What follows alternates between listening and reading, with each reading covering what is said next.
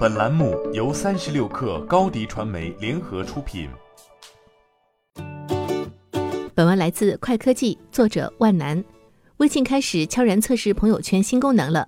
据内测用户反馈，在 iOS 端最新版本八点零点二一中，可以通过长按要想分享的朋友圈内容，再弹出菜单中点击转发，即可将其发送给自己或是好友。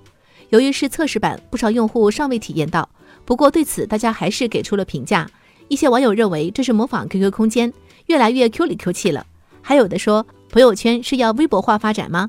坦率来说，根据腾讯二零二一年报，微信月活用户数已经超过十二亿。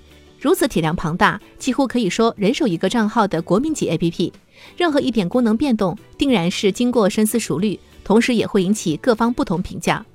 回到此次内测版，其他变化还有，用户在修改或发布群公告的时候，能够添加图片或文件内容，这很大程度上增加了群公告功能的实用性。对于用惯 QQ 的用户来说，也更成熟了一些。你的视频营销就缺一个爆款。找高低传媒，创意热度爆起来，品效合一爆起来。微信搜索高低传媒，你的视频就是爆款。